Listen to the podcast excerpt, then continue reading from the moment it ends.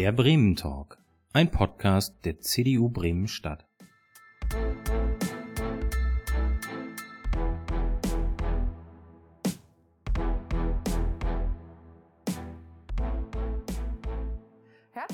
Willkommen zum Bremen Talk. Schön, dass ihr wieder dabei seid an diesem Donnerstag. Wir hoffen, ihr hattet schöne Ostern in der letzten Woche und habt uns am grünen Donnerstag vermisst. Da haben wir zu Recht eine kleine Osterpause gemacht.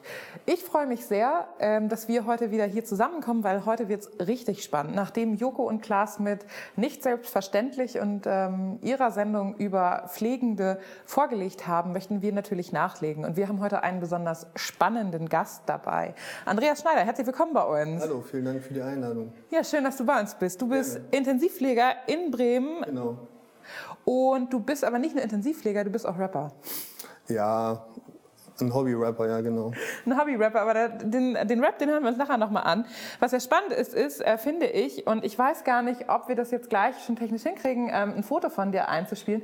Du bist ja tatsächlich äh, leidenschaftlicher Krankenpfleger. Ich wusste sofort von Anfang an, dass ich halt in diesem Beruf halt möchte. Also ich äh, mache das mit Leidenschaft und äh, ja, aber halt auch früher im Krankenhaus Löning, die fühlen sich wahrscheinlich jetzt auch geehrt, ähm, alle zwei Wochen sonntags mit 14 Jahren für eine Tafel Schokolade halt auch dort mitgeholfen, auf Stationen geholfen. Und da habe ich direkt gemerkt, dass ich, äh, ja genau das, das, das Foto Bild, genau, von, ja. Ich glaube, da war ich 14, dass ich wusste, dass ich den Beruf machen möchte, ja.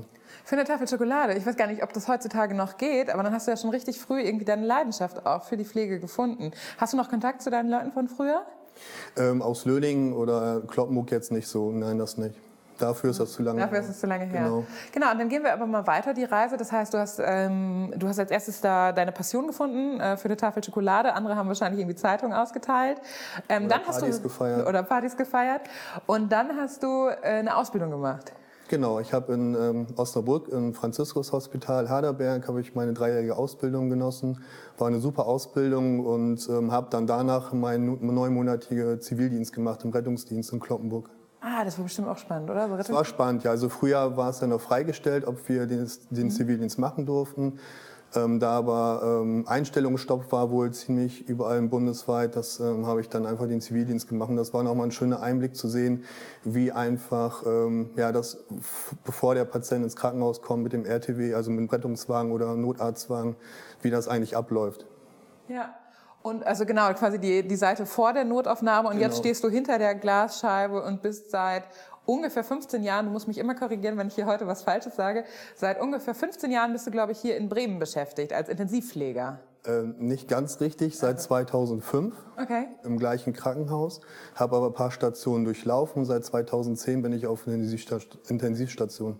Und die Intensivstation hatte die einen besonderen Reiz für dich? Sagst du, das ist besonders anstrengend, besonders spannend, besonders, also warum musste es die Intensivstation sein?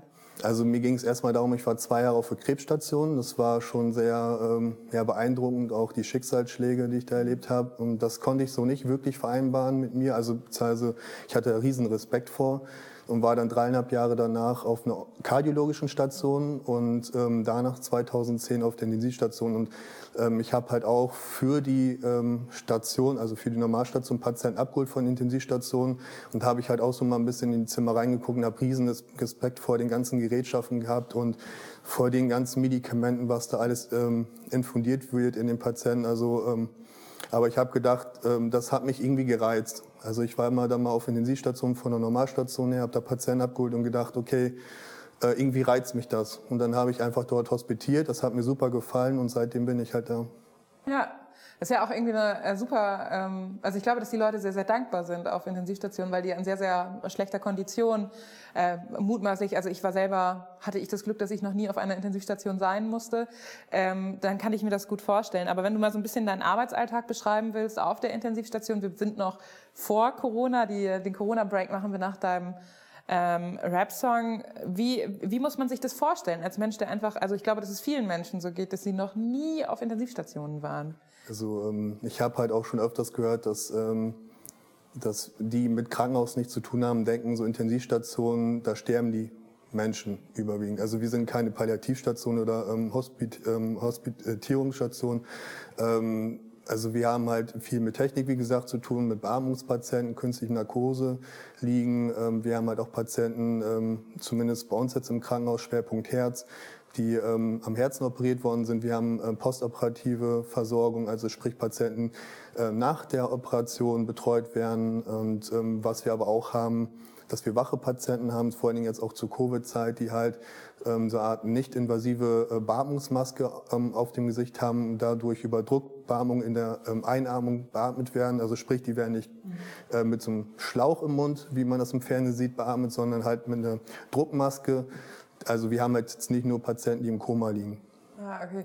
Man kennt ja irgendwie immer nur diese Krankenhausserien, Grey's Anatomy, da sind immer die super... Schwester Stefanie. Schwester Stefanie.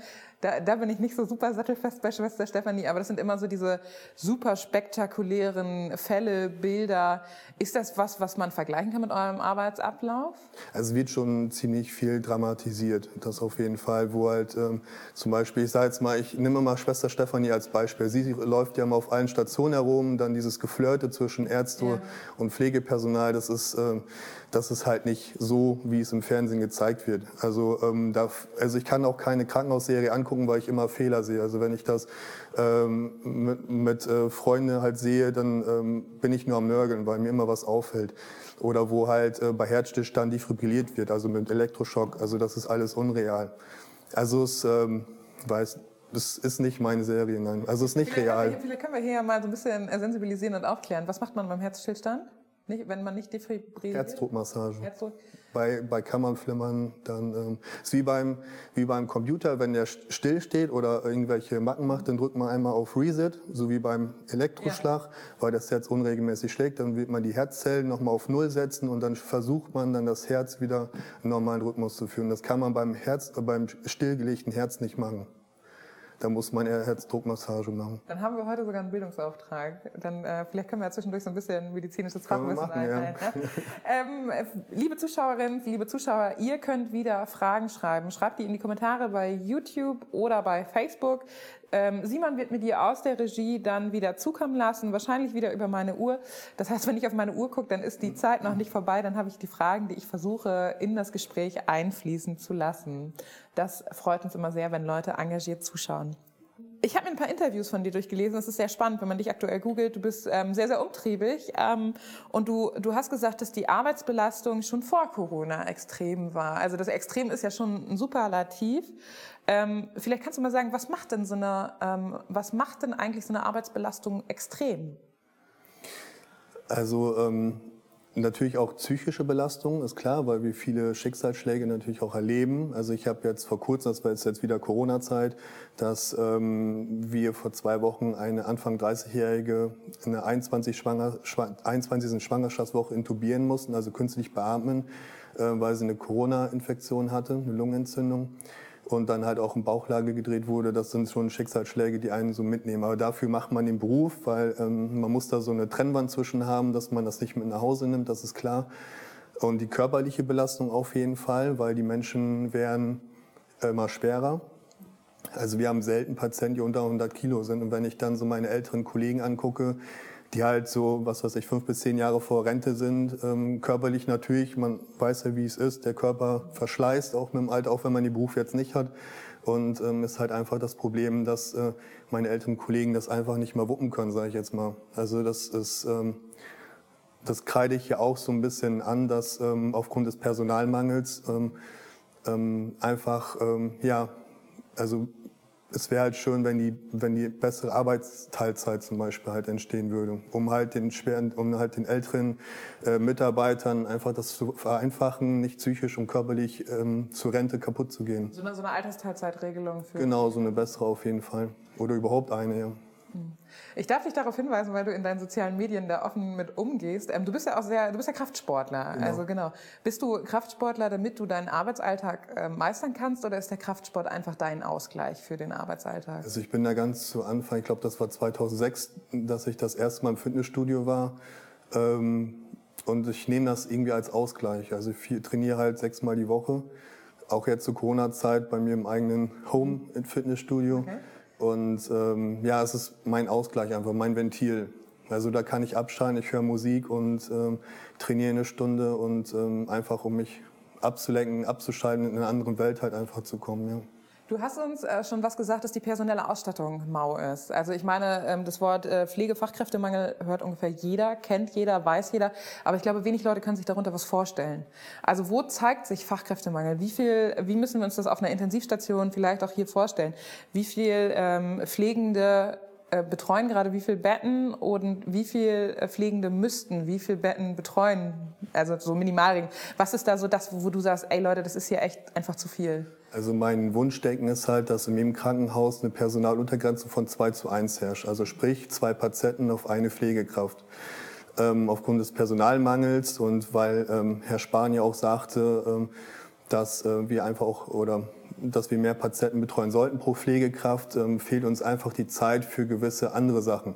Sprich, ähm, ich, ich vergleiche das immer mit so drei Rollen, die wir als Pflegekräfte erfüllen. Wir haben natürlich mehrere, aber ich finde, die sind halt ein bisschen einleuchtender für den Zuschauer. Und zwar sind wir zum Beispiel jetzt, besonders zur Corona-Zeit, gute Zuhörer. Sprich, Angehörige können ihre Patienten oder ihre Angehörigen nicht besuchen, ähm, also unsere Patienten nicht besuchen. Und ähm, da ist natürlich äh, viel wert zum Telefonatgespräch, was aufklärt, wie geht's, zum Beispiel bei der Mutter oder Vater. Ähm, oder auch selbst mit dem Patienten. Ich habe jetzt, ähm, hab jetzt eine Woche Urlaub. Davor in meinem Urlaub habe ich einen ähm, Patienten betreut, der war ähm, zwei Jahre jünger als ich, ähm, hat ähm, auch Covid-Infektion, war jetzt fast eineinhalb Wochen bei uns im Einzelzimmer, natürlich in Quarantäne. Und er ging auch so ein bisschen unter, sprich, ähm, er wurde auch schon so ein bisschen depressiv. Wir haben ihn auch extra in ein anderes Zimmer noch verlegt, wo es ein bisschen heller ist, mehr Tageslicht. Und ich habe ihn halt einen Tag betreut und da war er wirklich mal froh, auch mal ähm, ja, jemand gleichaltrig zu haben, aber auch, weil wir, ähm, er kam aus Bremen, auch die gleichen Personen kannten. Also wir haben auch ein bisschen rumgeflaxt. Er war natürlich mega K.O., wie es halt so ist, wenn man halt eine Grippe hat. Und ähm, ja, war einfach mal froh, dass man mal Zeit hatte, ein bisschen zu flachsen. Also man konnte ihn ein bisschen ablenken und ähm, das fand ich halt schön. Aber diese Zeit, wenn wir halt mehr Patienten betreuen müssen, fehlt dann einfach diese, diese Rolle als Zuhörer. Dann ähm, sind wir auch noch ähm, Sterbebegleiter. Und natürlich jetzt auch zur Corona-Zeit, wenn Patienten sterben, lassen wir die nicht alleine.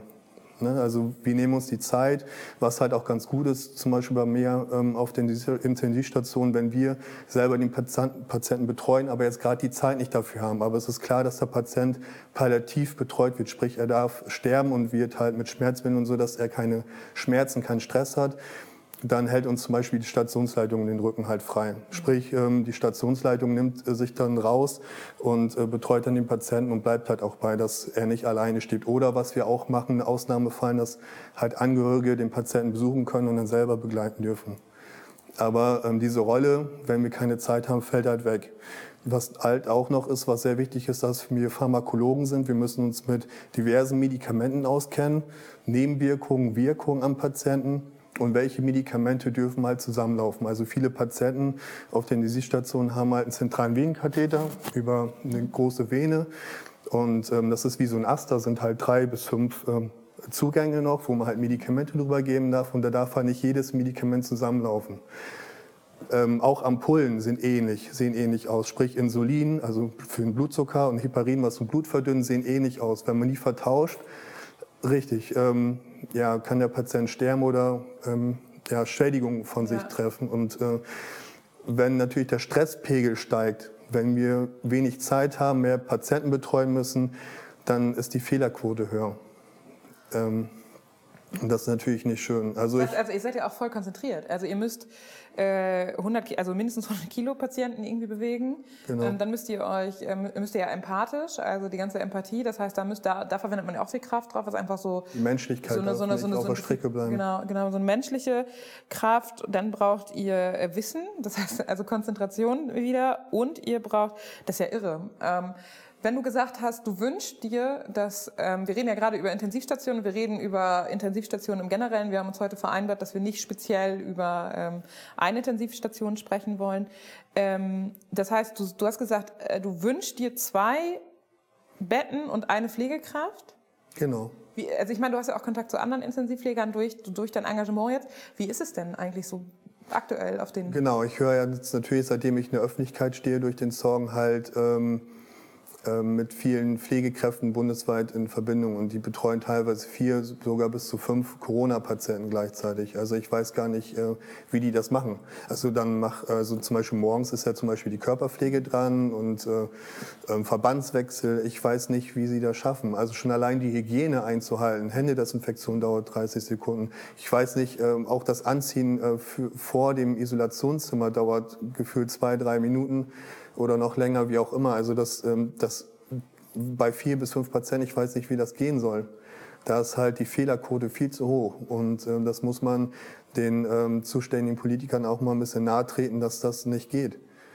Ähm, auch wo Herr Spahn sagte, wenn wir Pflegekräfte, ich weiß nicht mehr genau ein Wortlaut, eine halbe Stunde, Stunde in der Woche oder am Tag mehr arbeiten, ähm, dann wäre das äh, wär Pflegeproblem, äh, Pflege, Personalmangel nicht, das, ähm, nicht mehr so ja. gravierend. Und ähm, dann stelle ich mir vor, so nach 7,7 Stunden, also aufgerundet acht ja. Stunden, ähm, auch jetzt vor meinem Urlaub, da haben wir so viel zu tun gehabt. Wir haben einen Patienten gehabt ähm, aus einem anderen Krankenhaus bekommen, der hat eine Herz-Lungen-Maschine bekommen, also ein ECMO nennt sich das im mhm. Fachjargon. Ähm, da war ein Kollege komplett mit beschäftigt, weil der einfach instabil war. Ich weiß nicht, wie man da noch zwei, drei Patienten mitnehmen soll. Da, da ist die Fehlerquote einfach hoch. Und ich verstehe das einfach nicht, dieses Unverständnis der verantwortlichen Politiker, dass die einfach dann solche, solche ähm, Kommentare raushauen, ohne groß drüber nachzudenken, weil die selbst gar nicht in der Materie drin sind. Und das macht mich, oder beziehungsweise auch meine Kollegen, einfach wütend. Ja. Ja, es fühlt sich an wie so ein Schlag ins Gesicht, glaube ich. Ne? Also ich weiß, dass, also meine Mama ist auch Pflegekraft und ich weiß, dass, äh, ich weiß gar nicht, ob sie zuschaut. Hallo Mama. Ähm, äh, ich weiß, dass auch sie das damals sehr, sehr getroffen hat, dieser Satz, weil sie, ähm, weil man ja auch einfach körperlich, also wir haben gerade schon über Kraft und Anstrengung gesprochen, weil man einfach auch am Ende eines Tages völlig groggy und also einfach völlig groggy ist. So, ähm, das finde ich tatsächlich finde ich tatsächlich echt sehr bewundernswert. Und die äh, verantwortlichen Politiker, ich meine, ähm, wir sind Politiker, wir sprechen heute mit dir, ähm, wir sind wahrscheinlich nicht auf der Ebene, dass wir ähm, viel entscheiden können, aber ich finde das immer spannend, in den Austausch zu treten, weil es halt eben so ist. Also aktuell kommt man schlecht ins Krankenhaus wegen Corona und es ist total gut, von innen immer gut neuen also, Input zu kriegen. Ich kann das schon differenzieren, dass du, Theresa, jetzt nicht die verantwortliche Person bist für unseren Missstand. Wir haben jetzt auch schon vor der Corona-Zeit, hat die Pflege bemängelt, dass da einfach was passieren muss. Und jetzt ja. ist natürlich natürlich ähm, etwas geschehen, diese Corona-Krise, wo das natürlich jetzt noch verdeutlicht wird, dass da einfach Personal fehlt. Und äh, jetzt ist natürlich das Gejammer noch größer. Also nicht von den Pflegekräften, sondern von den Politikern. Und dann kommen halt solche Sprüche. Und wir haben halt äh, also die Pflegekräfte haben halt schon im Vorfeld gesagt, es fehlt an Pflegekräften. Mhm. Und ähm, dann sowas halt rauszuhauen, um halt irgendwie ihre Fehler wieder besser zu machen, zu sagen, so dass ähm, verteilt das Problem jetzt einfach mal arbeitet halt eine Stunde mehr, dann ähm, geht das auch irgendwie wieder. Also ich kann mir, also ich bin 38, ich bin halt kräftig und ähm, habe eine gute Ausdauer, aber ich, man muss da einfach mal weiterdenken wenn das die 50, 60-jährigen Kollegen sind, die, die schaffen das nicht mehr. Und ich spreche jetzt auch nicht nur von den Intensivstationen. Es gibt halt Kollegen auf Normalstationen, die sind ein oder zwei Pflegekräfte im, im, im Dienst und äh, betreuen 30 bis 35 Patienten. Und lass, lass da einmal zwei oder drei Patienten sein, die nicht selber sich ähm, ähm, das Essen zum Mund führen können. Das schaffen sie nicht. Oder wenn, wenn ich meine, angenommen, deine Oma wird da liegen und wird klingeln und muss auf Klo, hat aber Bettruhe, kann aufgrund eines Oberschenkelhalsbruches äh, sich nicht, äh, sich nicht ähm, selber zum Klo bewegen und wartet darauf. Die wird in ihren Fäkalien liegen. Das will man nicht. Ne? Also da spricht auch keiner drüber, Nein, dass es wirklich nicht. am Ende davon ist. Wir haben äh, eine Frage reinbekommen. Ich hoffe, dass meine ähm, Das meine, meine, meine Mama hat geschrieben, meine Mama guckt zu, hallo. hallo. Äh, wir haben eine Frage bekommen und zwar ähm, ist das eine super spannende Frage von Annika. Ähm, Zeit haben, das ist tatsächlich ein super wichtiger Punkt. Welche Maßnahmen sind deiner Meinung nach notwendig? An welchen Stellschrauben muss gedreht werden? Um mehr Zeit zu haben, mhm. mehr Personal. Ist es, ist es die einzige Stellschraube, die geht, ja, ne? Ich äh, kann es mir nicht anders vorstellen. Oder Betten sperren. Also es, ist, äh, es geht einfach nicht anders. Aber wenn Betten gesperrt werden, dann können weniger Leute versorgt werden und die müssen dann auf andere Krankenhäuser verteilt werden. Zum Beispiel. Oder es werden, werden, ja oder es werden OPs krank. nicht durchgeführt, weil die Betten halt nicht da sind. Aber OPs werden ja nur durchgeführt, wenn sie medizinisch notwendig sind, oder? Ja, aber da muss man aber auch ein Bett haben. Es ist ja medizinisch notwendig, aber wenn man jetzt einen Patienten hat, der reanimiert wird auf der Straße, ja. Und kommt in den Herzkatheter. Also man geht dann ähm, mit einem Schlauch durch die Leiste, guckt sich die Herzkranzgefäße an und sagt, okay, ähm, da ist ein ganz großes Gefäß, das ist zu 90 Prozent zu, da müssen wir unbedingt direkt operieren. So, aber man hat kein Bett. Was macht man dann? Äh. Genau, das ist das Problem, womit wir täglich zu tun haben. Da müssen wir entweder Patienten verlegen, ähm, also ich spreche jetzt nicht nur von meinem Krankenhaus, sondern ähm, ich höre halt viele Geschichten, wo dann halt Patienten, die halt eigentlich noch nicht für die Normalstation äh, sind, werden dann verlegt, um den Patienten halt ein Bett zu gewähren. Und das, ist eigentlich ähm, anderen Menschen gar nicht klar, die mit Krankenhaus nichts zu tun haben, was da los ist. Äh, also es ist ja auch total schockierend, ne? Also so für Leute, die ähm, wirklich so ein, so ein Stück weit außen stehen, zu sagen, also es kann einfach ja in jeder Sekunde jedem Menschen, da kann ja irgendwas schieflaufen. Sei es ein Unfall oder irgendwas stimmt mit dem Natürlich. Körper nicht. Und dann brauchen die Patienten ein ja. Bett auf der Intensivstation.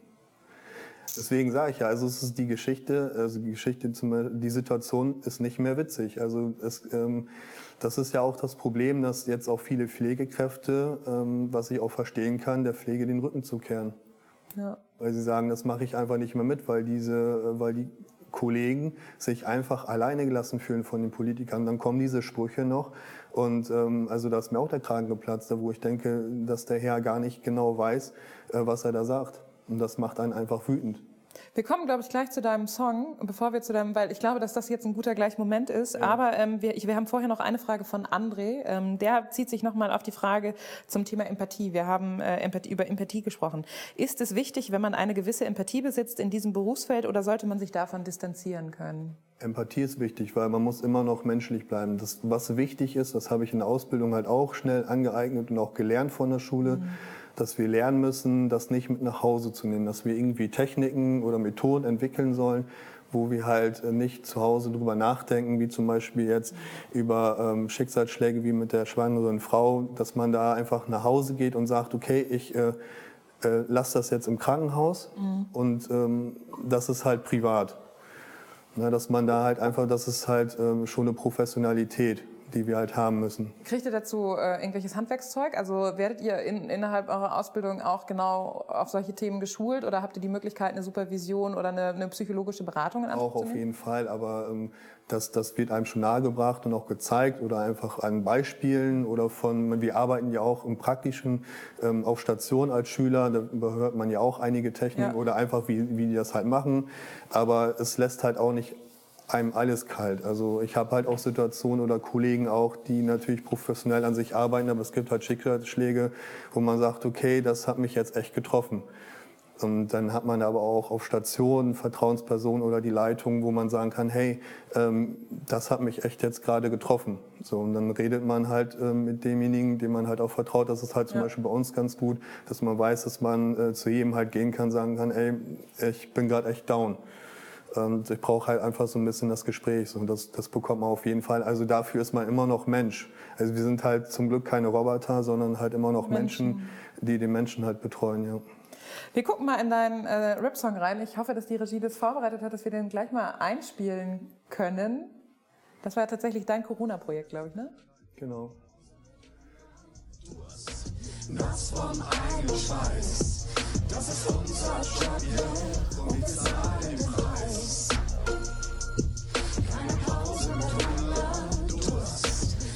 vom eigenen Schweiß. Das ist unser yeah. und wir zahlen den Preis, zahlen den Preis. Platt, platt und am Limit, was nehme ich alles mit? Bin ich eine Gefahr, darauf komme ich nicht klar. Abstriche, Tests, kein Geld für unsere Sicherheit. Für unsere Profifußballer jederzeit. Mit Bonuszahlung habt ihr uns gelockt. Doch am Ende wurden wir wieder abgezockt.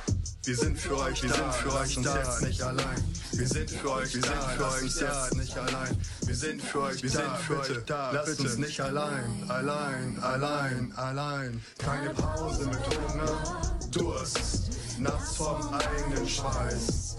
Das ist unser, das ist unser Job und wir zahlen den Preis. Keine Pause, keine Pause mit. Ich finde das ähm, sehr beeindruckend, dass du das gemacht hast. Du hast selber gesagt, du bist, glaube ich, nicht der Supersänger. Was hat, warum, warum ein Rap-Song? Ähm, ich erzähle mal vor Anfang so ein bisschen die Geschichte, mhm. weil da bin ich auch rein zufällig rangekommen über einen ähm, befreundeten Journalisten, der mich gefragt hat, ähm, Und zwar hat eine Freundin von ihm, die Songwriterin und ein Produzent, die haben äh, unter dem Namen Jamplane, also Eva Keritic ist die Songwriterin und Fontaine Bonnet, auch schöne Grüße hiervon aus. Ähm, die haben ein Projekt, wo halt verschiedene Personen ähm, ihre Emotionen und Gefühle per Zoom-Konferenz in einen äh, Songtext umwandeln können mit deren Hilfe. So, und da hat mich äh, der Freund halt gefragt, ob ich da nicht auch Lust hätte. Die würden irgendwie auch so im Bereich Krankenhaus so ein bisschen was machen. Habe ich gesagt, ja, okay, helfen, so einen Text zu schreiben, kann ich machen. Wir haben uns per Zoom-Konferenz halt, ich glaube, im Mai verabredet das erste Mal und dann ähm, ich so ein bisschen erzählt über meine Gefühle und Emotionen, was mir so durch, äh, durch den Kopf gegangen ist in der ersten Welle. Und ähm, der Vorteil war halt auch, was das wahrscheinlich so ein bisschen vereinfacht hat, den Text zu schreiben. Ich schreibe halt selber Gedichte und, und Texte, so dass ähm, ich so ein bisschen mich da reinfinden konnte. Natürlich auch mit Hilfe von Eva und mhm. Fontaine, die haben mir das total einfach gemacht, da irgendwie meine ähm, Emotionen, Gefühle in, in Wörtern zu verfassen. Und ähm, wo dann der Text fertig war, waren wir also recht begeistert, weil das hörte sich schon, hatte schon ein bisschen Wumms. Und dann hat mich Eva gefragt, hör mal zu, wenn ich das singen würde, also die Eva, ähm, würde das, glaube ich, nicht so gut rüberkommen, weil ich selber mit Krankenhaus nicht viel zu tun habe. Ob ich mir das nicht zutrauen könnte. Ich habe gesagt, ja, der Sänger bin ich jetzt nicht, ähm, wenn dann unter Dusche oder mit Kopfhörern auf zu Hause. Ähm, aber ähm, wenn es halt für eine gute Sache ist, kann ich machen. Aber ich hatte halt echt so ein bisschen Sorge, mich zu blamieren. Gut, dann bin ich halt nach Hamburg gefahren ins Tonstudio, haben das aufgenommen. Ist natürlich viel Technik eingesetzt worden, sonst würde man sich das auch nicht anhören können. Und ähm, das Gute ist, wir hatten halt noch jemanden, der sich mit den Medien ein bisschen auskennt, der sich dann ähm, um die Medienverbreitung gekümmert hat. Und das war dann auch zu der Zeit gerade ähm, Ende September, Anfang Oktober, wo die Streiks in Bremen waren. Ja. Und da haben wir gesagt, gut, dann bringen wir das jetzt raus, schreiben die Medien an. Und ähm, ja, ich war ungefähr in 20, 25 Medien vertreten, sowohl Zeitungen, Fernsehen, Radio auch. Ähm, also das hat richtig, ähm, ist sehr gut angekommen. Und ich habe an sich auch nicht irgendwie was Schlechtes gehört über den Song oder dass ich Rapper bin. Klar, ich habe auch nie gesagt, ich äh, werde jetzt irgendwie der neue Bushido, habe ich ja gesagt. Ja. Ähm, sondern es geht halt um die Sache und das haben viele auch verstanden und auch mir ähm, Respekt ausgesprochen und auch weiterhin Mut zugesprochen, dass ich weitermachen soll. Mhm. Und ähm, ich habe halt das Gefühl, wir konnten schon, wir wollten eigentlich ein bisschen Staub aufwirbeln, wir haben ein bisschen mehr aufwirbeln können, weil ich habe halt auch von Kollegen bundesweit halt auch gehört, dass die jetzt auch ein bisschen die Möglichkeit hatten, ähm, ja, das Wort zu ergreifen. Sei es ähm, deren ähm, Klinikleitungen mhm. oder Stationsleitungen, dass sie einfach auch Gehör gefunden haben. Das, ähm, das hat mich schon so ein bisschen geehrt, dass man ein bisschen was bewegen konnte, ja. Das ist äh, super wichtig. Ich hab, ähm, in unserem Vorgespräch hast du, glaube ich, gesagt, dass du dass das die Chance war, um überhaupt gehört zu werden. Und dann dachte ich so, boah, scheiße. Also ich meine, alle Welt spricht über euch, vor allen Dingen jetzt in dieser Corona-Pandemie. Genau. Aber wenn ein Rap-Song die einzige Möglichkeit ist, wie eine Pflegekraft sich gehört fühlt, dann läuft was gewaltig schief. Ja, das stimmt. Also ähm, ich habe halt auch in den Interviews gesagt, ein klagenden Pfleger oder Schwester ähm, per offenen Brief oder so wird sich halt keiner irgendwie ja. antun. Also es liest sich keiner mehr durch, weil das, ich habe, glaube ich, das Gefühl, in der Gesellschaft ist das einfach selbstverständlich. Wie Pflegekräfte sind da, wie versorgen die Patienten, äh, da beschwert sich keiner. Da beschweren sich erst die Personen, die halt selber mit der Pflege an sich zu tun haben als Patient oder Angehörigen. Dann ist natürlich ähm, ähm, ja, wenn wir jetzt zum Beispiel als Zuhörer, wie die Rolle ich schon beschrieben habe, ähm, ja. und man möchte Auskunft über oder Mutter oder Vater haben, wir haben halt keine Zeit oder sind kurz angebunden oder vielleicht sogar genervt, was ja auch an sich nicht sein darf, ähm, dann ist natürlich das Geschrei groß. Aber das machen wir nicht, weil wir ähm, das extra oder böse sind, sondern ja. weil wir einfach der, der Stresspegel ist einfach viel zu hoch. Und da gibt es natürlich dann halt auch viele ähm, verschiedene Charaktere, die halt dann anders mit dem Stress umgehen. Also, und ich, ich finde, momentan ist der Stresspegel e-, enorm. Ich finde, ähm, du hast eine Zeile in deinem, ähm, in deinem, in deinem Rap, die finde ich halt knallhart. Kein Geld für unsere Sicherheit, für unsere Profifußballer jederzeit. Ja, da stehe ich auch immer noch zu.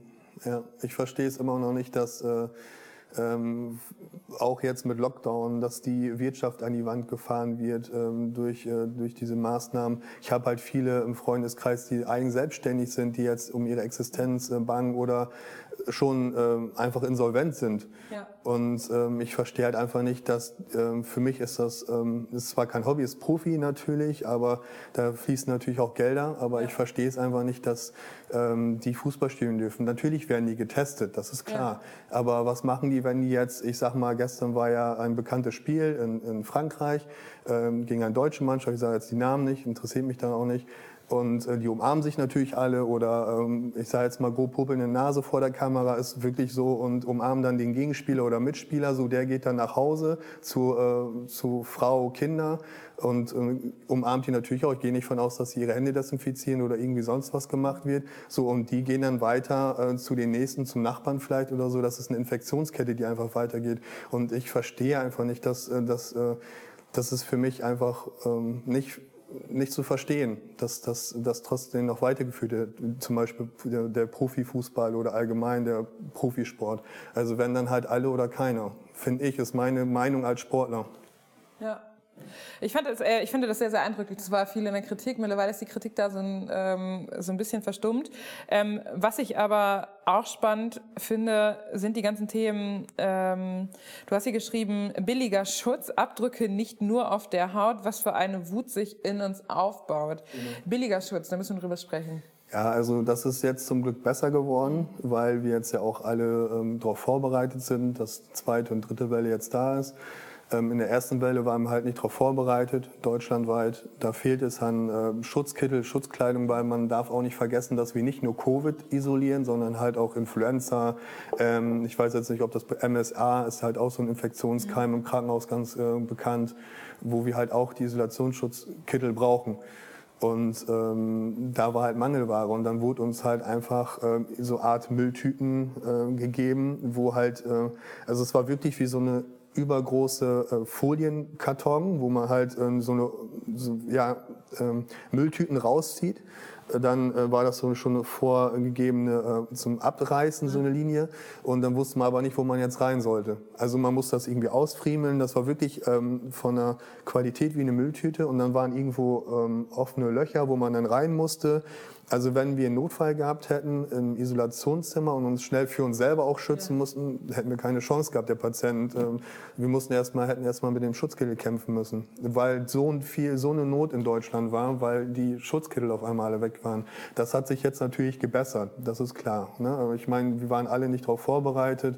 Ähm, Da mache ich jetzt auch keinen mehr einen Vorwurf äh, drum, aber das äh, waren halt, äh, was ich halt bemängelt habe. Und da hat man natürlich Angst, nach Hause zu gehen, was ich auch in dem Song geschrieben habe. Ähm, hat man sich jetzt ausreichend geschützt Ja. durch diese äh, Mangelware an Schutzkleidung oder nimmt man was mit nach Hause? Und diese Abdrücke, äh, nicht nur auf der Haut, meine ich halt zum Beispiel auf der Seele oder allein schon das Psychische, was ich meine, nimmt man was mit nach Hause, äh, man fühlt sich nicht ernst genommen von den Politikern, beziehungsweise ähm, alleine gelassen, äh, man fühlt sich hilflos, so, ähm, es passierte ja dann lange Zeit halt nichts. Ne? Und dann dieses Geklatsche oder, oh Mensch, ähm, wenn ich sage, so was ich beruflich zum Beispiel mache, wenn ich gefragt werde, ich sage, ich arbeite auf Intensivstation, oh, das ist ja momentan auch doof. Also ich konnte es nicht mehr hören und das geht vielen Leuten so. Und dann dieses Geklatsche oder jetzt auch vor kurzem war ja auch, äh, ähm, ähm, hat sich ein Politiker auf Facebook irgendwie Danke gesagt zu den äh, Pflegekräften, wo ich dachte, ähm, das kannst du dir ganz gerne noch, Was wäre wär besser als Danke oder Klatschen? dass man sich ernsthaft um die äh, Notlage des Personals kümmert, dass man auch jetzt, dass man gefühlt jetzt mitbekommt, ähm, wenn jetzt zum Beispiel Herr Spahn sagt, okay, ähm, was er jetzt ja, glaube ich, auch gemacht hat, irgendwie 90 Millionen wollte er ja in die Hand nehmen, um die Pflege ein bisschen ähm, ja, aufzufrischen oder Werbung auch zu machen dafür, wie auch immer. Ich habe mir das jetzt nicht mehr durchlesen können. Ähm, aber was ich halt auch ganz... Äh, ja, was, was ich eigentlich äh, schon vorhersagen konnte, ist, wo es dann drüber stand, dass diese 90 Millionen längst nicht reichen würden. Und da denke ich mir einfach, da hätte man sich vielleicht vorher schon Kopf machen müssen vor der Corona-Zeit und auf Pflegekräfte hören müssen, wo wir gesagt haben, was ich eben auch schon bemängelt habe, dass man uns nicht zugehört hat, dass Ja. wir einfach Notstand haben. Aber das, ähm, das meine ich damit und das geballt zusammen macht uns Pflegekräfte einfach wütend. Ich kann's, also ich kann die Wut nach deinen äh, Schilderungen, oder das hat man ja auch letzte Woche auf ProSieben, das fand ich eine großartige Aktion gesehen, aber ich äh, erlebe das ja auch im familiären Kontext irgendwie. Ähm, aber das heißt, wir haben jetzt heute gesprochen über, wir müssen nochmal darüber sprechen, was diesen äh, Pflegeberuf, den du ja mit 14 irgendwie erlernt hast, was den potenziell attraktiv machen könnte, weil wir brauchen ja offensichtlich mehr Pflegekräfte. Genau. Aber gerade wird alles dafür getan, dass es maximal unattraktiv wird. Wir haben gesprochen über extreme Kraftanstrengung. Wie sieht's aus mit Geld? Das ist äh, ganz komisch eigentlich. Und zwar, ähm, wo die Tarifvereinbarungen waren und der Tarif äh, abgeschlossen wurde, wo wir halt auch eine äh, leichte Gehaltserhöhung bekommen haben und auch diese Bonuszahlung, je nach Tarifstufe, wo man war, hat man Sag mal, halt was. Bonuszahlung, also war das irgendwie was, wo, du, wo ihr gesagt habt, das ist jetzt super oder ist es Also ich habe 400 bekommen. 400 Euro? Ja, der Witz dabei ist aber, dass nicht jedes Krankenhaus das bekommen hat. Ähm, es gab, ähm, habe ich mir das erklären lassen, so eine Zeitspanne und in dieser Zeitspanne musste man bestimmte Anzahl von, äh, von Patienten mit Corona haben. Und ich habe mit einem Kollegen gesprochen, das Krankenhaus nenne ich jetzt nicht, die haben vor diesem Zeitraum ganz viel mit Corona-Patienten zu tun gehabt, die eigentlich gar nicht äh, dafür gewappnet waren, beziehungsweise auch gar nicht dafür äh, geeignet waren, das Krankenhaus, weil das einfach auch zu klein ist. war so ein, ich sage jetzt mal, Ja. äh, ganz freundlichen Dorfkrankenhaus. Ja. Die haben dann Patienten betreut mit Herz-Lungen-Maschine, zwei, drei Patienten, die waren übervor, wussten nicht, wo vorne und hinten ist. Und dann konnte man, weil das natürlich alles ähm, über Rollen kam für die Krankenhäuser, die erste Welle, konnte man das so ein bisschen verteilen auf Krankenhäuser oder organisieren, wo, wie, was machen wir, wenn wir einen Covid-Patient haben, der vielleicht eine Herz-Lungen-Maschine braucht, wo packen wir ihn hin?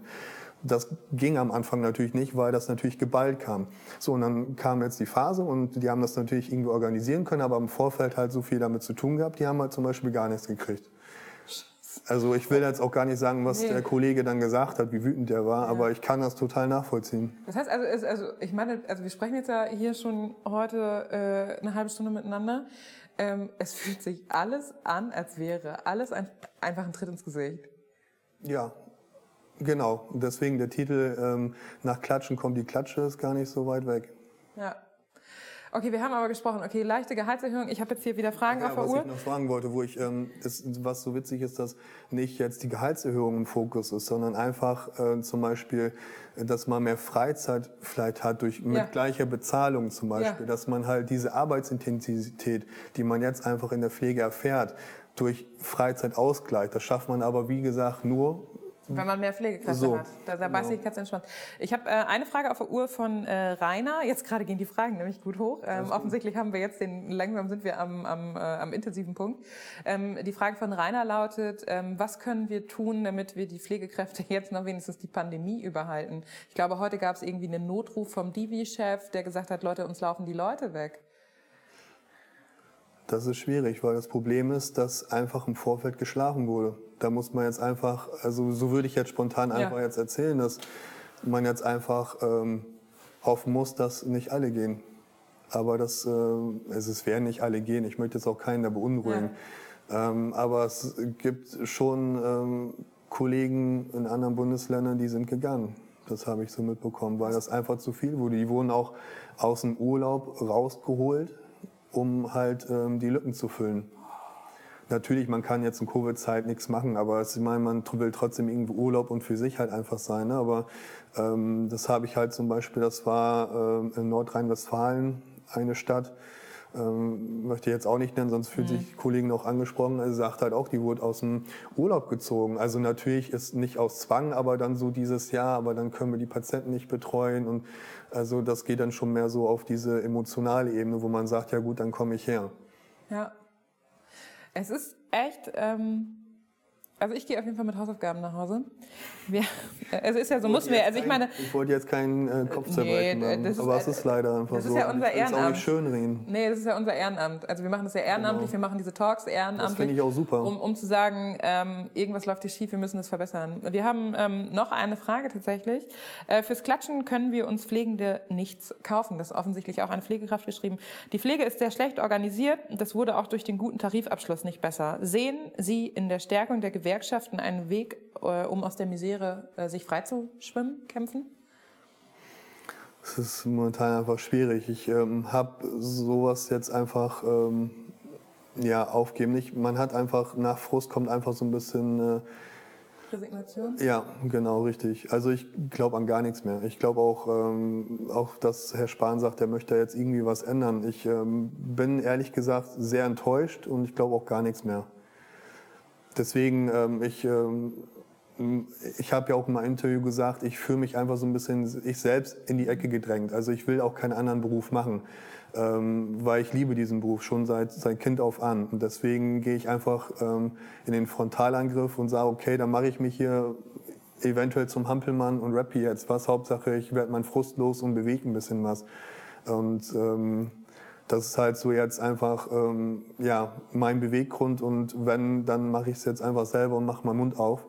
Und ähm, habe auch die vollste Unterstützung äh, vom Krankenhaus, wo ich arbeite. Und das ist auch ein sehr gutes Gefühl. Und ähm, ja, also ich bin halt die Person, wenn mir was nicht gefällt, dann bin ich halt gut klar, ich meckere auch, aber ich bin dann derjenige, der versucht, irgendwie was zu ändern.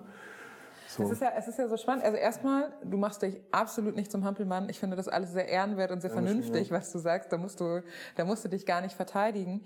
Ähm, aber es ist ja die, die Frage, um die alles kreist, ist, dieser Pflegeberuf wird gerade durch äh, massiv heruntergewirtschaftet. Das macht es, also ne, das macht es nicht attraktiv, neue Pflegekräfte zu gewinnen. Das heißt, Leute, die sich für diesen Ausbildungsberuf entscheiden. Das macht es aber auch, das sorgt auch dafür, dass Leute sich aktiv gegen diesen Beruf ähm, entscheiden, obwohl sie ihn schon vielleicht mal ausge, ausgeübt haben. Und es führt ja auch, also es ist ja auch Empfehlungsmanagement. Ich meine, würdest du deinen Kindern, also ist jetzt sehr persönlich, ne? Ich weiß auch gar nicht, ob du Kinder hast, aber äh, würdest du denen erzählen, hey, komm, werd auch Pflegekraft, das ist super. Ne? Also das ist so die Frage, was können wir tun oder was müssen wir tun? Welche Hausaufgaben müssen die Politiker, über die hast du heute häufig gesprochen, welche Hausaufgaben müssen die jetzt endlich mal angehen? Wo sitzt du die Prio ganz oben und sagst, boah Leute, das geht gar nicht mehr. Also alles, was man jetzt natürlich auch liest, ist alles ähm, auch von den Pflegekräften, was ja auch, äh, was ja auch ähm, in Ordnung ist, ähm, dass sie sich beschweren, wie es jetzt momentan ist. Also wenn man halt was über Pflege liest, liest man halt was Schlechtes. Ja. Ich möchte einfach auch mal was Gutes sagen, und zwar, warum ich halt einfach in diesem Beruf noch bin. Ähm, ich bin halt auch Ausbilder und äh, nehme halt auch ganz gerne ähm, ja, junge, neue Kollegen mit und zeige ihnen was oder äh, versuche sie zu motivieren. Ne, einfach so ein bisschen, ähm, ja, dass sie in dem Beruf auch einfach bleiben, weil wir momentan echt gute Leute bekommen haben. Und ähm, ich möchte einfach sagen, so dass es gab ja auch ein Interview mit einem ehemaligen Covid-Patienten, nur so mal als Beispiel. Ich weiß nicht, ob man das gesehen hat. Ähm, der lag halt sechs Wochen bei uns. Also ihm ging es auch wirklich nicht gut. Ist auch ein bisschen älter, 80 Jahre, konnte er, seinen 80. Geburtstag konnte er jetzt feiern und ich habe ihn das erste Mal wieder für das Interview getroffen und halt im Vorfeld schon mit ihm telefoniert. Also da geht einem einfach das Herz auf, weil man weiß, so die ganze Arbeit, die man am Patienten gemacht hat und dann dieses herzliche sich zu bedanken und es gab auch dann, hat er Kuchen ausgegeben natürlich äh, mit, äh, mit den Maßnahmen, die halt gegeben sind ne? und äh, hat sich bedankt oder wenn es halt auch nur ähm, Brief- oder Postkarten sind, wo mir auch fast die Tränen gekommen sind, wo halt ein Patient, der sich an mich erinnern konnte, den ich länger betreut habe, eine persönliche Karte geschickt hat, wo er sich nochmal bedankt hat. Dass ich habe auch mit einem Patienten ähm, auch noch Kontakt, den habe ich vor Jahren mal betreut. Den, haben, den habe ich zufällig auf eine Silvesterfeier mal gesehen vor ein paar Jahren. So, und ähm, hat sich, oder auch ein Freund von Ihnen hat sich dann auf der Feier nochmal bedankt, ja, ohne dich wäre er nicht hier. Natürlich ist das Teamarbeit, aber das ist ähm, halt, dass er sich halt an mich erinnern konnte. So, ne? Ich meine, da sind viele Leute, die da auch mit zu tun hatten vom Team her, aber er konnte sich an mich erinnern. Das, da geht halt einfach einem das Herz auf, dass man was Gutes gemacht hat. Das, ähm, das findet man sonst kaum in irgendeinem Beruf. Und ähm, deswegen liebe ich diesen Job einfach noch und deswegen sitze ich auch hier, um einfach dafür zu kämpfen, was zu ändern. Ob es jetzt was wird oder was, äh, ob das jemand hört, der was zu sagen hat. Aber ich, Ähm, bin, ich bin hartnäckig. Ich finde das super gut, dass du die positiven Seiten betont Ja. hast, warum man sich dafür entscheiden sollte. Aber ähm, äh, wenn die Leute sich entschieden haben, müssen sie ja auch irgendwie in der Realität gut ankommen. genau. Ähm, wir haben gesprochen über, wir brauchen mehr Personal, so, aber wie gewinnen wir mehr Personal, wenn die Verhältnisse aktuell so sind, wie sie sind? Das heißt, wir haben heute gesprochen über äh, Pflegeuntergrenzen. Also ganz klar, dass es da irgendwie, dass man einfach den Stress gar nicht so hochfahren lässt, was ja auch nachhaltiger ist in dem Personalmanagement. Wir haben gesprochen über Geld. Dass es irgendwie, dass da einfach die, also entweder wird Geld hochgedreht oder Freizeit hochgedreht. Wenn Freizeit hochgedreht wird beides. oder beides, das wäre natürlich irgendwie ein Traum. Ähm, das heißt, das sind wirklich Hausaufgaben Bessere Altersteilzeit. und bessere Altersteilzeit. Das haben wir heute auch als Hausaufgabe mitgenommen. Was halt auch helfen würde, ist, was ich eben ja auch äh, gemeint habe, momentan liest man halt viel Negatives über die Pflege. Man muss halt einfach auch ähm, mal vielleicht auch Werbung ähm, für die Pflege machen.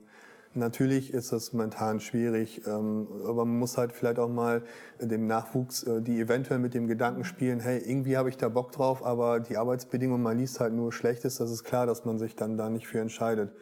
Ähm, dass man einfach auch so ein bisschen Werbung dafür macht. Ich war ja auch mal in einer Sendung, äh, wenn ich das sagen darf, Visite, die haben mich halt im Nachtdienst begleitet und da habe ich halt auf, das wusste ich gar nicht, in Krankenpflegeschulen gezeigt, ähm, um einfach so ein bisschen die Realität zu zeigen. Da war auch nichts geschönigt oder so. Ja. Ähm, und ähm, das hat die auch so ein bisschen getriggert, ähm, ja, den, die Ausbildung weiterzumachen oder halt auch in dem Beruf zu bleiben.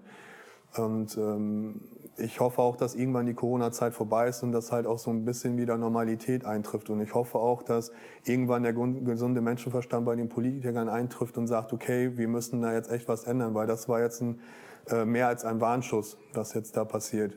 Und das, ich meine, es ist nie zu spät. Ähm, aber jetzt, ähm, also ich sage es halt wieder, man hätte halt schon ein bisschen früher auf uns hören müssen. Ja. Das ist, ähm, deswegen fand ich die Frage mit den Gewerkschaften halt irgendwie auch eine spannende Frage, weil das ja quasi auch eure, eure Lobbyorganisation ist. Ähm, es geht ja, ich glaube, es geht in der Politik, und das muss man, das muss man hier einfach auch in dem Format zu sagen, ähm, die Politiker ist immer so ein, so ein großer Begriff. So. Und wir, sind- also Politik ist ja immer organisiert durch viele Ehrenamtliche, die dahinter stecken. Und im Fernsehen tauchen immer die vielen Hauptamtlichen, die äh, großen Verantwortungsträger auf. Aber ähm, der Appell, den ich einfach hier auch nochmal in die Runde schicken kann, ist halt äh, sehr, sehr klar. Also Politik oder Parteien sind offen für jedermann und jede Frau oder für, für alle Menschen. Und ähm, man kann relativ simpel auch unten, also unten, das klingt immer so blöd, aber in der Kommunalebene anfangen und sagen, ähm, ich will jetzt, das ist mein Thema, ich will das Wort ergreifen, ich mache da jetzt mit, ich opfere meine Zeit, ich werde da einfach jetzt zu meinem eigenen äh, Treiber, zu meinem eigenen Thementreiber. Das, sind die, das ist ja das, warum Leute sich für Politik entscheiden. Und ich kann wirklich nur dafür aufrufen, wenn ihr sagt, äh, also ne, es ist nicht eure Aufgabe, ich will euch nicht noch was aufbürden, aber es ist halt eine Chance auch zu sagen, okay, ihr kommt mit uns hier ins Gespräch, äh, durch zum Beispiel einen Bremen Talk oder ihr schreibt Mails oder ihr kommt einfach mal vorbei zu Veranstaltungen. Also ihr überall. Und ich glaube, dass das halt auch einen nachhaltigen Eindruck haben könnte. Aber ich weiß, dass Arbeitsbelastung haben wir heute viel darüber gesprochen, dass das auch schwierig ist. Ähm, Deswegen finde ich es ja auch so gut und ähm, bedanke mich auch nochmal, dass äh, ihr seid die erste Partei, die, ähm, die mich einlädt. Also ich meine, es gab jetzt genug medialen Wirbel um mich herum, aber ihr seid die einzige Partei, die sich äh, bei mir gemeldet hat. Also ich will jetzt keine Werbung für die CDU machen, ich will jetzt hier parteilos sein. Ja. Nur das möchte ich nochmal verdeutlichen, dass ihr die Einzigen seid gerade. Und äh, ich möchte jetzt auch nicht, ähm, also CDU Bremen ist ja, finde ich, auch noch mal ein bisschen was anderes als die CDU, die oben an der Macht halt jetzt gerade ist. Also das kann ich schon differenzieren, wie gesagt. Ne? Also ähm, deswegen, also das ist halt auch erschütternd, dass ähm, da sonst nichts kommt. Ne? Also man, man hat das Gefühl, die wollen halt alle irgendwas ändern und machen und man liest so viele Kommentare von irgendwelchen Politikern, die da irgendwas ändern wollen, von den großen Politikern. Aber äh, man hört da irgendwie nichts. Also beziehungsweise wenn jetzt auch gerade so ein Wirbel ist. Ich hätte mir auch gern mal gewünscht, auch jetzt ohne Kamera mal mit einem äh, großen Verantwortlichen mal zu sprechen, um mir einfach mal zu schildern, hey, so sieht das aus. Oder einfach mal zu sagen, komm mal einen Tag mit ohne Kamera und ähm, ich zeige dir mal, wie das Leben bei uns ist. Dann würden solche Sprüche halt auch nicht kommen. Aber das ist halt leider, man kann auch nicht alles auf Corona jetzt schieben, dass sie keine Zeit haben. Also wenn das Interesse, also wenn man wirklich will, das ist halt auch so mein, mit meiner Lebenssprüche, wenn man irgendwas will, dann, dann kann man es auch irgendwie schaffen. So, und ähm, zu sagen, wir haben keine Zeit, weil wir so viele Konferenzen wegen Corona und so weit haben, also das kann ich mir nicht vorstellen, dass da kein halber Tag mal irgendwie ähm, frei zu schaufeln ist, um sich auch mal wirklich ähm, in ein Krankenhaus zu bewegen, ohne Kameras, wo jetzt kein großer ähm, Hype ist, genau, sondern wirklich die Realität mit Schutzkittel anziehen und einfach mal Patienten Schicksalsschläge anzugucken, um zu sagen, hey, so sieht das hier aus, ohne irgendwie was zu verschönlichen vor der Kamera. ja. Und dann würde das, glaube ich, auch dieser ganze Ärger und der Frust von der Pflege auch ein bisschen abdämmen und sagen, okay, da ist jetzt wirklich jemand, der sagt, ich stelle mich da jetzt mal hin ohne Kamera und will mir das mal angucken. Ja. Ohne jetzt irgendwie groß äh, in der Öffentlichkeit gut dazustehen. Das würde ich mir wünschen, ja. Simon und ich, wir wünschen uns das immer, dass wir eingeladen werden, weil wir immer so viel, also Simon und ich haben äh, Podcasten auch und ähm, wir sprechen immer viel über Themen, aber und da verlassen wir uns immer auf Experten wie dich oder äh, auch, in, auch über andere Themen. Und wir würden uns immer wünschen, dass wir äh, tatsächlich eingeladen werden. Das wäre prima. Also wenn es ein Krankenhaus gibt da draußen, was ähm, mal sagt, hey Simon, Theresa, kommt mal mit, irgendwie eine Schicht lang, ähm, dann sind wir sicherlich dabei. Vielleicht wir, kann ich ja was organisieren. Vielleicht kannst du was, das wäre super. Ähm, wir sind tatsächlich ziemlich am Ende schon. Wir haben ja, schade. wirklich lange Eigentlich gequatscht. Super viel Dank. Mehr erzählen. Ich habe noch eine Frage offen. Ähm, die würde ich noch eben stellen, weil wir immer gesagt haben, dass unsere äh, Zuschauer uns natürlich Fragen stellen können und sollen. Und zwar fragt Hartmut, ist die Ausstattung auf den Intensivstationen ausreichend oder gibt es auch Einschränkungen, was Medikamente oder Hilfsmittel ähm, betrifft? Also das kann ich jetzt äh, deutschlandweit erzählen, wie gesagt, weil ich ja einen Kontakt mit verschiedenen Personen habe. Und ähm, es mangelt zwischendurch mal an Handschuhen oder auch nochmal an ähm, Schutzkittel. Dann hat man halt noch ein bisschen Ersatz ähm, oder an Medikamenten. Jetzt wurde ja große Impfansturm ist, dass diese Anstechkanülen auf Stationen fehlen, da sind jetzt, äh, also wir haben Anstechkanülen, wo man sich, sich sel nicht selbst stechen kann, die sind abgeschliffen. Die werden natürlich jetzt für, ähm, für die Impfung benutzt und dafür haben wir jetzt Kanülen, wo man sich dann doch stechen kann. Also das habe ich auch schon von mehreren Krankenhäusern gehört, dass ähm, das der Fall ist. Also ähm, es ist nicht alles da jetzt und ähm, was das verstehe ich halt auch nicht. Es war ja auch geplant, dass ähm, diese Impfphase jetzt äh, kommt und ähm, dass es dann an Kanülen fehlt, finde ich dann schon so ein bisschen fragwürdig wieder, wer da geschlafen hat. Aber gut, das ist ähm, Das aber ist- ja, es, es, es fehlt manchmal schon nicht so doll wie in der ersten Welle, aber in einigen Krankenhäusern ist schon ein Mangel, ja. Wir stellen immer allen unseren Gästen äh, eine letzte Frage. Und zwar äh, die Frage lautet äh, folgendermaßen, ähm, wenn du hier gleich aus dem Studio rausgehst, auf dem Parkplatz und hinter deinem Auto ähm, springt eine gute Fee hervor und die würde dir sagen, äh, Andreas, du hast drei Wünsche frei. Das ist schwer. Ja, äh, wir haben nie gesagt, dass es hier heute Mhm. einfach wird. Jetzt nur rein auf. Ähm, Was du willst, du darfst dir drei Wünsche wünschen. Also eigentlich bin ich äh, wunschlos glücklich, außer jetzt im beruflichen Sinne. Da würde ich mir einfach äh, jetzt äh, jemand Verantwortliches äh, wünschen, der sich jetzt auf deinen Platz setzt und mit dem ich jetzt ohne Kamera mal reden kann und vielleicht auch mit ins Krankenhaus nehmen kann, um zu erzählen, wie es eigentlich tatsächlich aussieht. Ja. Aber ähm, an sich bin ich total ausgeglichener, privater Mensch. Ich habe ähm, alles, was ich brauche. Ich bin gesund. Ich habe äh, eine coole Wohnung und ähm, liebe Menschen um mich herum. Also ich ähm, Geld oder ähm, irgendwas, äh, ins, äh, was äh, materiell ist, ist jetzt nicht so das äh, mein Ziel im Leben. Also von daher ähm, bin ich da an sich wunschlos glücklich. Das wird mir fair schwer fallen, jetzt alle drei Wünsche jetzt.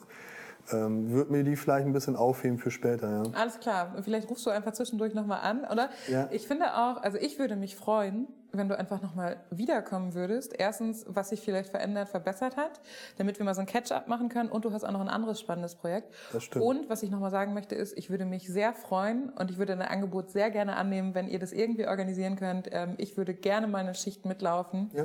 Ähm, finde das hochspannend und würde den Appell einfach mitnehmen. Ich bin nicht die da oben, aber ich komme mit und erzähle darüber. Nein, also wie gesagt, ich finde das total toll, dass äh, du mich halt auch eingeladen hast und die CDU Bremen. Also das ist jetzt, äh, ich habe da jetzt auch nicht, ähm, vielleicht kam das auch so rüber, jetzt nicht ähm, Hass oder ähm, Unmut gegenüber allen Politikern, aber was ich halt meine, was halt äh, bei vielen Pflegekräften ist, dass einfach äh, der Glaube Ja. an diese Politik halt verloren gegangen ist. Vielleicht trifft es das besser. Oder wenn, äh, ja, dass die Worte, die halt gesagt werden, ähm, einfach ähm, für uns mehr Luft sind, als dass da was hintersteckt. Ja. Das war das, äh, ich glaube, eine heute der eindrücklichsten, eindrücklichsten Stellen war, ich glaube nichts mehr oder ich glaube an wenig, was du heute gesagt hast. Ähm, das sollte uns allen zu denken geben. Andreas, danke schön, dass du heute Danke da auch, ja. warst. Ich hoffe, du kommst noch mal wieder und dann sprechen wir über dein anderes Projekt Fall. und wir sprechen darüber, was sich vielleicht verändert hat oder besser geworden ist. Liebe Zuschauerinnen und Zuschauer, ähm, schön, dass ihr bis jetzt durchgehalten habt. Das war heute ein, ein wenig längerer Talk, aber ich glaube, es war wichtig und richtig, sich so viel Zeit zu nehmen. In der nächsten Woche äh, haben wir tatsächlich zwei Veranstaltungen hier. Und zwar am Dienstag spricht im Stadtteil-Talk ähm, Marco Lübke mit dem dortigen Ortsamtsleiter über die Hemelinger Bahnhofsstraße. Und weil ich euch den Namen nicht vorenthalten möchte, mit... Ähm, Jörn Hemeningen. Ähm, und am Donnerstag spricht im Bremen Talk sprechen wir wieder mit äh, Philipp von der Heide, der ist Unternehmensgründer in der Krise und da geht es um Putzmittel. Ähm, und zwar nicht um Putzmittel, die wir aus dem Supermarkt kennen, sondern die haben sich was Neues überlegt. Es wird auf jeden Fall spannend. Ähm, ich danke dir, dass du heute hier warst. Ich wünsche allen einen schönen Abend. Bleibt gesund, passt auf euch auf und dann hoffe ich, dass wir uns nächste Woche wiedersehen. Vielen Dank.